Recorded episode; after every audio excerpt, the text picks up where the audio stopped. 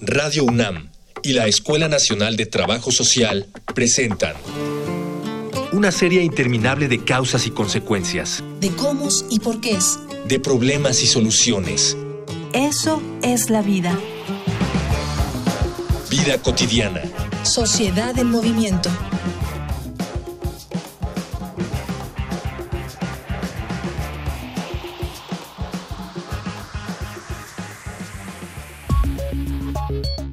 Miedo solo parte de la desinformación, y esa es la mejor herramienta que tenemos para hablar de males como el cáncer de mama. Esto se debe a que la detección oportuna, a partir de los autoexámenes, puede ayudar a su tratamiento en etapas en las que aún sea curable. La gran cantidad de mujeres que sobreviven a esta situación llevan consigo una enorme carga psicológica y física, resultado del gran estrés al que llegan a someterse durante el tratamiento. Y también existe apoyo en esta etapa de la sanación para hablar sobre reconstrucción física y emocional ante el cáncer de mama, en esta emisión de Vida Cotidiana, Sociedad en Movimiento, platicaremos con la licenciada Laura Hernández Rodríguez, de la Fundación CIMA, y la licenciada Gabriela Echeverría, de la Fundación Salvati. Dialogar para actuar, actuar para resolver.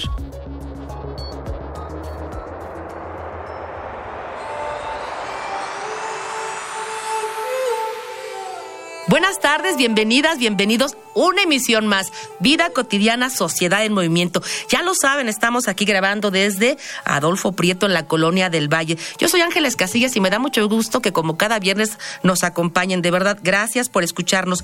Hoy vamos a hablar de reconstrucción de personas que han tenido cáncer de mama. Fíjense bien, en otros programas ya hemos abordado si ustedes lo quieren checar en el podcast de, Radio UNAM y específicamente en nuestro programa, programa número 23, ahí abordamos ahí este, aspectos que tienen que ver con prevención, con factores de riesgo y en términos generales un poquito más el proceso de, digamos, de aceptación. Hoy nos vamos a centrar, y queremos que, que así sea, y lo vamos a lograr muy bien, nos vamos a centrar qué pasa después. Vamos a abordar este proceso de reconstrucción, este proceso de tratamiento y de rehabilitación. Si les parece, vamos a iniciar ya un poquito, dos minutitos, pero antes quiero que escuchemos los diferentes medios de comunicación con el programa. Adelante. Facebook, Escuela Nacional de Trabajo Social, ENTS, UNAM. Twitter, arroba comunica, ENTS.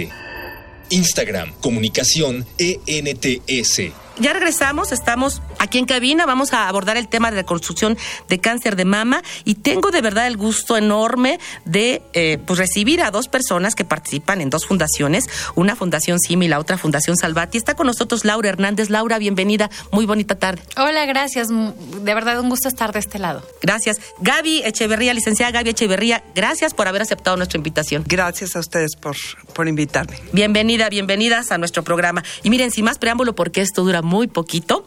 Vamos a iniciar. Detección de cáncer, tengo cáncer independientemente del tipo y me someto a una mastectomía. Vamos a hablar a partir de ello, si les parece, hacemos este corte. Y Gaby, ¿podrías compartirnos qué tipo de tratamiento rehabilitatorio existe a partir de que una mujer es sometida a mastectomía? Ok, si hablamos de reconstrucción mamaria, cuando te quitan el seno a través de una mastectomía, ya sea radical o radical modificada, que la diferencia es que quiten músculo, va a haber también candidatas a ciertos tipos de reconstrucción mamaria. Hay una reconstrucción que se llama inmediata, en donde en el momento que te quitan el seno, pueden poner ya una prótesis. Eso es cuando la piel se puede conservar. ¿De qué depende? Del tamaño del tumor, de la zona exacta donde se encuentra el tumor, de que el cirujano pueda hacer este tipo de rehabilitación, de la piel de la paciente, del tipo de tratamiento que va a tener, tiene muchas cosas que intervienen para decidir si una paciente es candidata. Gaby, ¿tiene que ver la edad también de la paciente? Por supuesto. La calidad de tu piel con la edad es diferente. Hay otra que se llama reconstrucción por colgajo, que es cuando se utiliza la piel, el músculo, la grasa del abdomen o del dorsal, que es la parte lateral de la espalda. Ese tipo de reconstrucción se hace cuando la piel de la mama ya no es utilizable, cuando es una paciente que tuvieron que retirar mucha piel porque el tumor estaba... Em, muy cerca del pezón o muy cerca de la piel, o la piel estaba también comprometida con actividad tumoral o porque hubo radiaciones. Después de las radiaciones la piel queda muy lastimada. De hecho, una piel radiada no se podría reconstruir a menos que hayan pasado dos años después de la última radiación. No es indicado una reconstrucción antes de ese tiempo. Con este tipo de reconstrucciones con colgajo, usar la piel de otro lado, bueno, no es solo una, es una cirugía, son dos o hasta tres cirugías, tres tiempos de cirugía.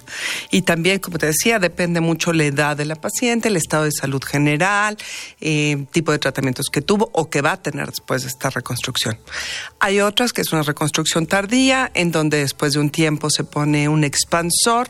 Un expansor es como un globito que se mete ponchado y van inflándolo poco a poco. Se va inflándolo con líquido, con suero tal cual, y va haciendo el espacio en la piel va haciendo que la piel de sí. Es como el embarazo, que dices, ¿cómo me puede llegar la panza hasta acá? ¿Cómo creció? Bueno, pues igual lo vamos haciendo con la mama, pero muy poco a poco. Ya cuando la piel dio de sí, se hizo una bolsa, viene un segundo tiempo de cirugía donde se quita ese expansor y se pone una prótesis. ¿Cómo decides o cómo deciden los cirujanos plásticos quién se reconstruye con qué tipo de reconstrucción? Varía muchísimo edad, estado de salud general, eh, comorbilidades, em, si tuvo radiación o no tuvo radiación, si la paciente está libre de enfermedad o no, si va a seguir en tratamiento, depende de muchísimas cosas, de las también de lo que tenga el hospital a mano para poder hacerte, ¿no? No todos los hospitales tienen cirujanos que sepan hacer un colgajo. No todos los hospitales tienen prótesis, no todos tienen expansores. Actualmente se supone que por ley en, ah, la Ciudad de México todas las mujeres deberían tener derecho a una reconstrucción mamaria. La realidad es que no existe las posibilidades de hacerlo para todas. Sí, y hacerlo efectivo y llevarlo a cabo, ¿en dónde? ¿En qué, en qué servicio? Exacto. El Seguro Popular tiene una parte que se supone que va dirigida a la reconstrucción mamaria después de una mastectomía, pero estamos hablando creo que son 7, 8 mil pesos, que no sirve ni para, el ni para una quinta parte del expansor.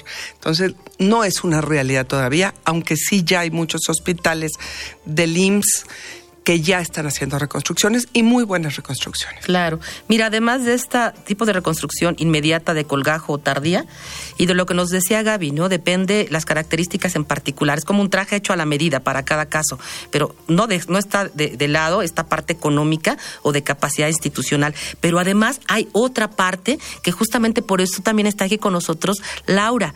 Hay una parte de reconstrucción física como esta, pero hay una parte también de reconstrucción emocional.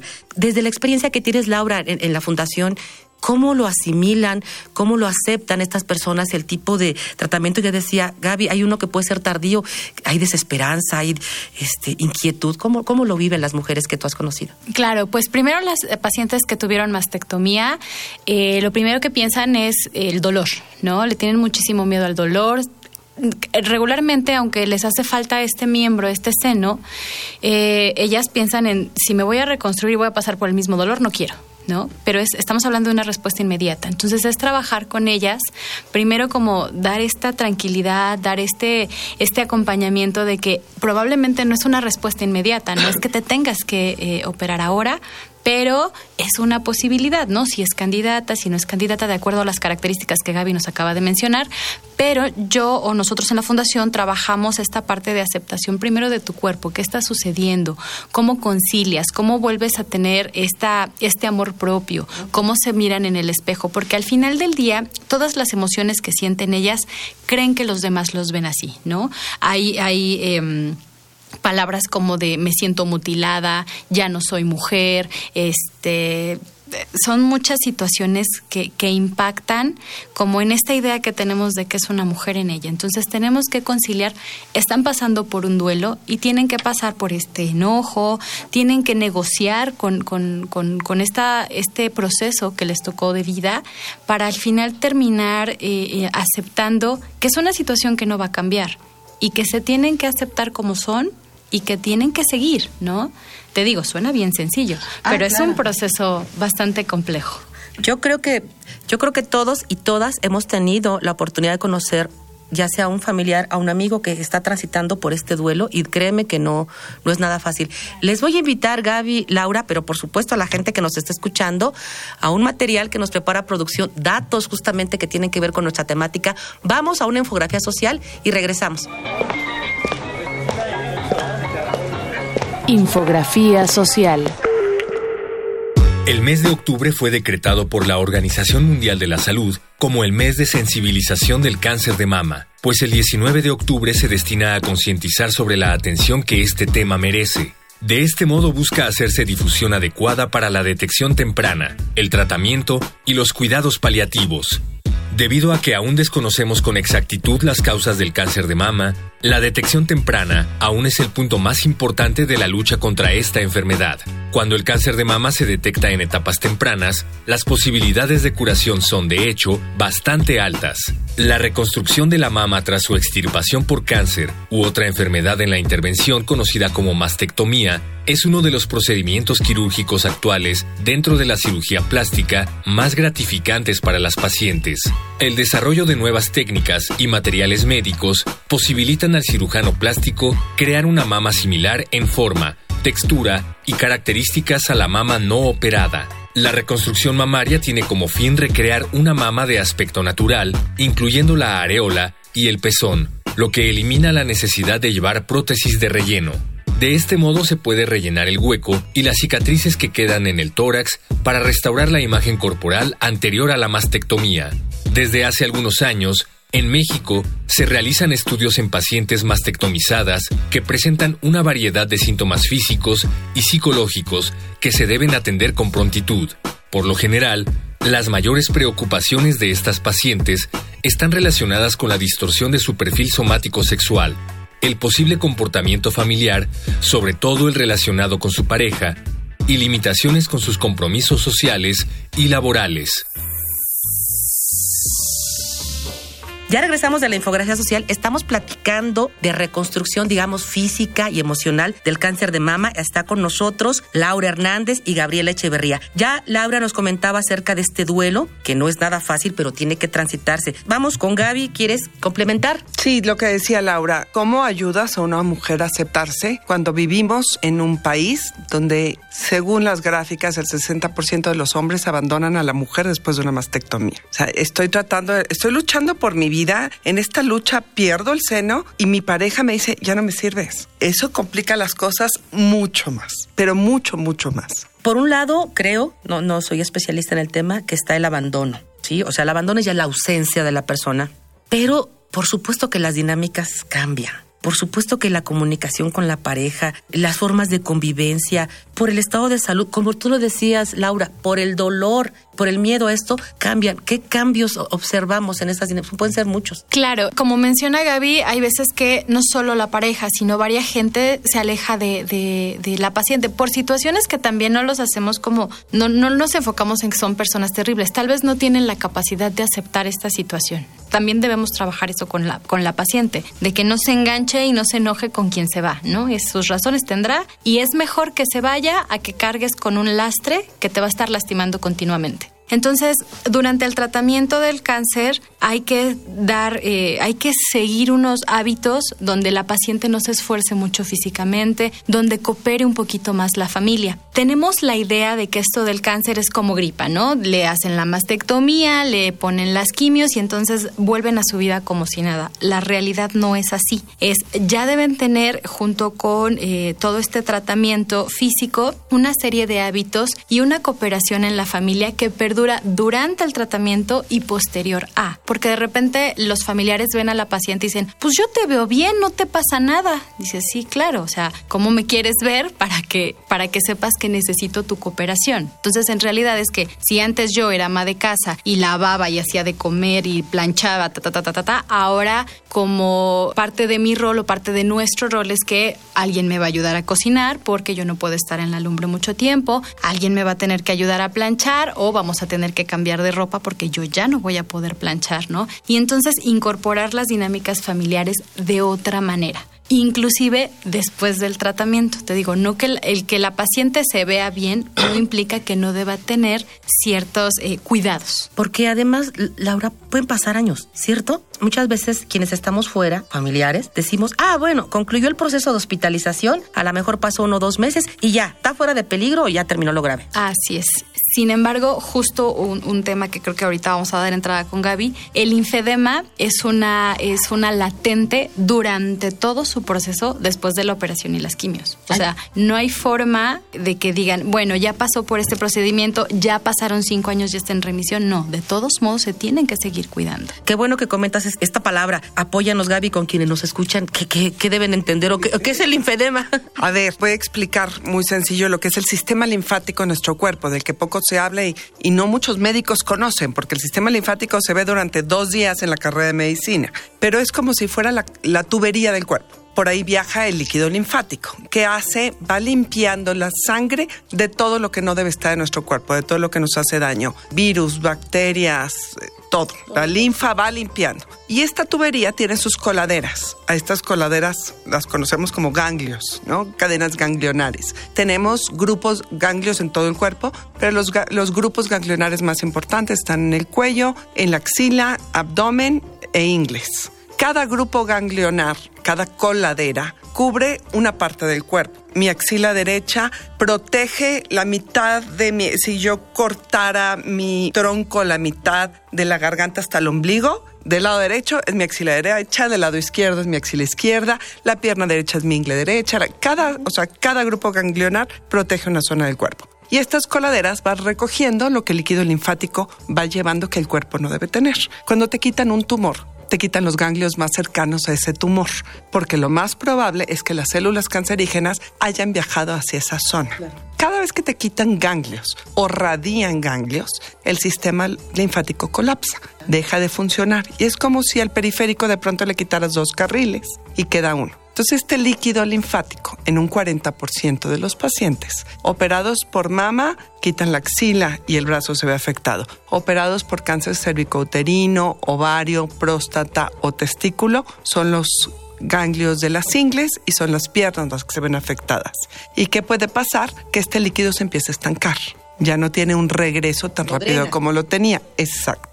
Entonces, ¿qué vemos? Un edema. Un edema es una inflamación por líquido que puede ser de, no va de un día para otro, amanece y estás hinchada. Esto es muy lentamente, esto es muy poco a poco. Y por eso es que después de una cirugía que incluya extracción de ganglios, hay que tener ciertos cuidados y cierta precaución para que no se estanque más este líquido. ¿Cómo lo podemos prevenir? En mama, en brazos, no cargar más de 5 kilos de golpe, no aplicar frío o calor directamente al brazo, no masajes, no estar muy cerca del fuego. ¿Por qué? Porque es calor. Todo lo que implique que haya más circulación de este líquido es lo que puede hacer que se inflame se puede prevenir y puedes hacer tus actividades perfectamente con el uso de una prenda de compresión. Es una prenda que va a ayudar acelerar el movimiento del líquido linfático en el miembro afectado. Es una manga o una media en el caso de la pierna, tienen cierto grado de compresión, tienen un cierto tipo de tejido especial. Ojo, esto solo lo puede eh, recetar un fisioterapeuta certificado en oncología. Si no tiene esta especialidad, va a ser exactamente lo que está contraindicado. Te va a poner frío, te va a poner calor, te va a poner corriente y va a agravar o va a detonar un linfedema. Cuando hablas de corriente, ¿hablamos como de acupuntura o electroacupuntura? Eh, no, eh, podemos hablar de ultrasonido, podemos, eh, es terapia física, que sería lo normal en alguien que no sepa de lo que es el linfedema. Y una vez que se detonó el linfedema y que muy probablemente ya lleve un tiempo inflamando, tenemos pacientes que han llegado con brazos de 25 kilos porque el doctor le decía, sí, es normal, no hay nada que hacer. Y es que se me sigue hinchando y me duele. Pues sí, así pasa, así pasa. Y así pasa y si quieres se lo corto. ¿Y por qué? Porque no saben que existe un tratamiento y que podemos prevenirlo. El tratamiento ya es otra historia, incluye drenaje linfático manual durante varias semanas, la utilización de vendas de corta tracción, que son las vendas que no estiran, es un vendaje multicapas, y después requiere otro tipo de manga Siempre, siempre, siempre que quitan ganglios o se dañan ganglios después de una cirugía,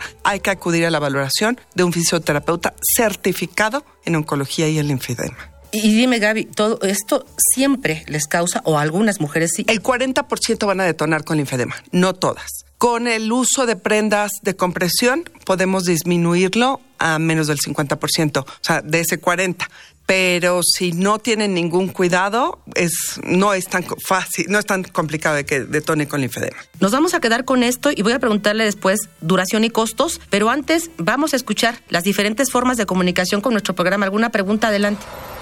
Facebook, Escuela Nacional de Trabajo Social, ENTS, UNAM. Twitter, arroba comunica, ENTS. Instagram, comunicación, ENTS.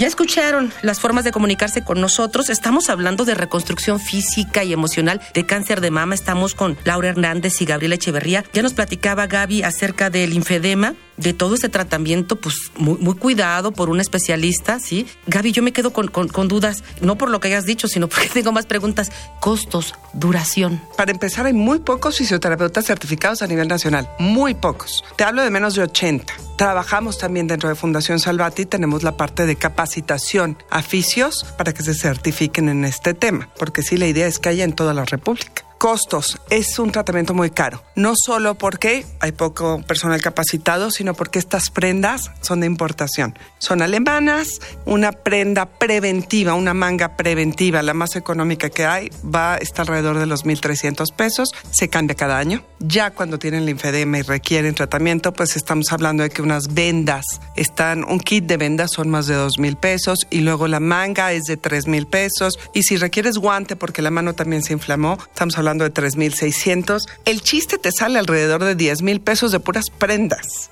Esa es la parte que nosotros trabajamos mucho en Salvati, el poder ayudar a los pacientes, no solo con el servicio fisioterapeutas especializados, sino el poder conseguir apoyos para este tipo de prendas que son tan caras y que las van a usar el resto de su vida y que van a cambiar cada año. Nunca se regenera el sistema linfático, nunca van a volver a tener sus ganglios. Entonces, no es como, ah, ya pasaron 10 años, 15 años. Tengo pacientes que han detonado el linfedema después de 20 años de la cirugía. Entonces, es algo que no va a desaparecer.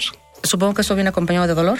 De hecho, después de la cirugía, la rehabilitación física incluye además el recuperar el movimiento, porque en un principio no pueden mover el brazo. Hay que hacer ejercicios muy específicos para poder recuperar el movimiento. Para el manejo del dolor, pierdes la sensibilidad, que hay que tener otro tipo de terapia para recuperar un poco esa sensibilidad en el brazo y en la zona operada. Implica muchas cosas. La recuperación, nosotros lo que hacemos en la clínica de calidad de vida, que es la recuperación de la vida de tus actividades diarias lo más pronto posible de eso se trata. Y no solo es la parte física, la parte emocional que Laura estaba platicando. Nos dicen que el cáncer te vuelve flaca y ojerosa y, y no es cierto. En cáncer de mama te sube de peso. Los tratamientos para el cáncer de mama tienden a subirte de peso. Entonces hay que recuperar lo antes posible, llegar a un peso adecuado, porque el sobrepeso y la obesidad sí están relacionados con reincidencias. Entonces hay que cambiar esto. Y tenemos también la parte eh, de cómo me veo con un coimagen, ¿no? Y aprender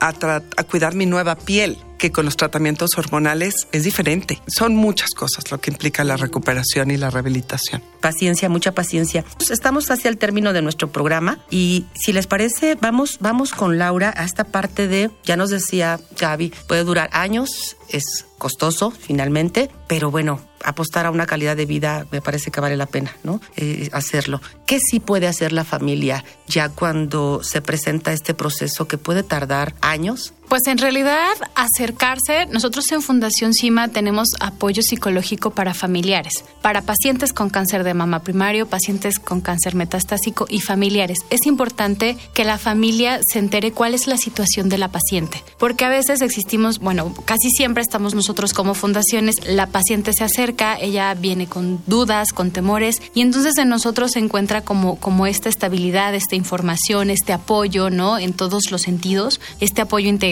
pero de repente la familia se queda de lado. La familia dice, bueno, pues veo que mi mamá va a los grupos de apoyo, está bien o veo que mi hermana está yendo a la fundación y le están dando tratamiento, está bien. Pero entonces en este desconocimiento creemos otra vez que la vida vuelve a la, eh, entre comillas, normalidad, ¿no? En que va a tener las mismas actividades, e inclusive el mismo ritmo de vida, cuando muchas de las ocasiones el, la quimio o la radio, pues... Eh, como consecuencia dan fatiga a la paciente, ¿no? Entonces ya no rinden de la misma manera. Algo que pasa muchísimo dentro de este proceso, desde donde yo lo veo, es que también la paciente, al verse en este estado de vulnerabilidad, porque llegan pensando que el cáncer es muerte, ¿no? Se ven en esta línea del gaita de me voy a morir y entonces comienzan a jerarquizar prioridades. Empiezan a ver qué les empieza a gustar, que tal vez antes sí este, les encantaba cocinar, ahora ya no lo pueden hacer, pero pueden hacer alguna otra actividad para mostrar su amor. Son como muchas situaciones que van pasando, pero que la familia también tiene que estar enterada. La comunicación es importantísima en esta parte. Saber qué quiero, cómo lo quiero y qué se puede hacer, ¿no? Porque de repente, como humanos en generales, no aceptamos cosas lindas para nosotros, pero también no pido así de, híjole, mi amor, durante el tratamiento me mandabas mensajito todos los días, ahora ya que pasé mi proceso y me veo bien, ya no me mandas, sí, claro, aparentemente ya no me mandas mensajito, entonces a mí me gustaban los mensajitos que me mandabas. Ese tipo de cosas no son fáciles de comunicar. Claro. La comunicación me parece que en todos los ámbitos, ya sea de salud, en un problema económico, siempre es fundamental.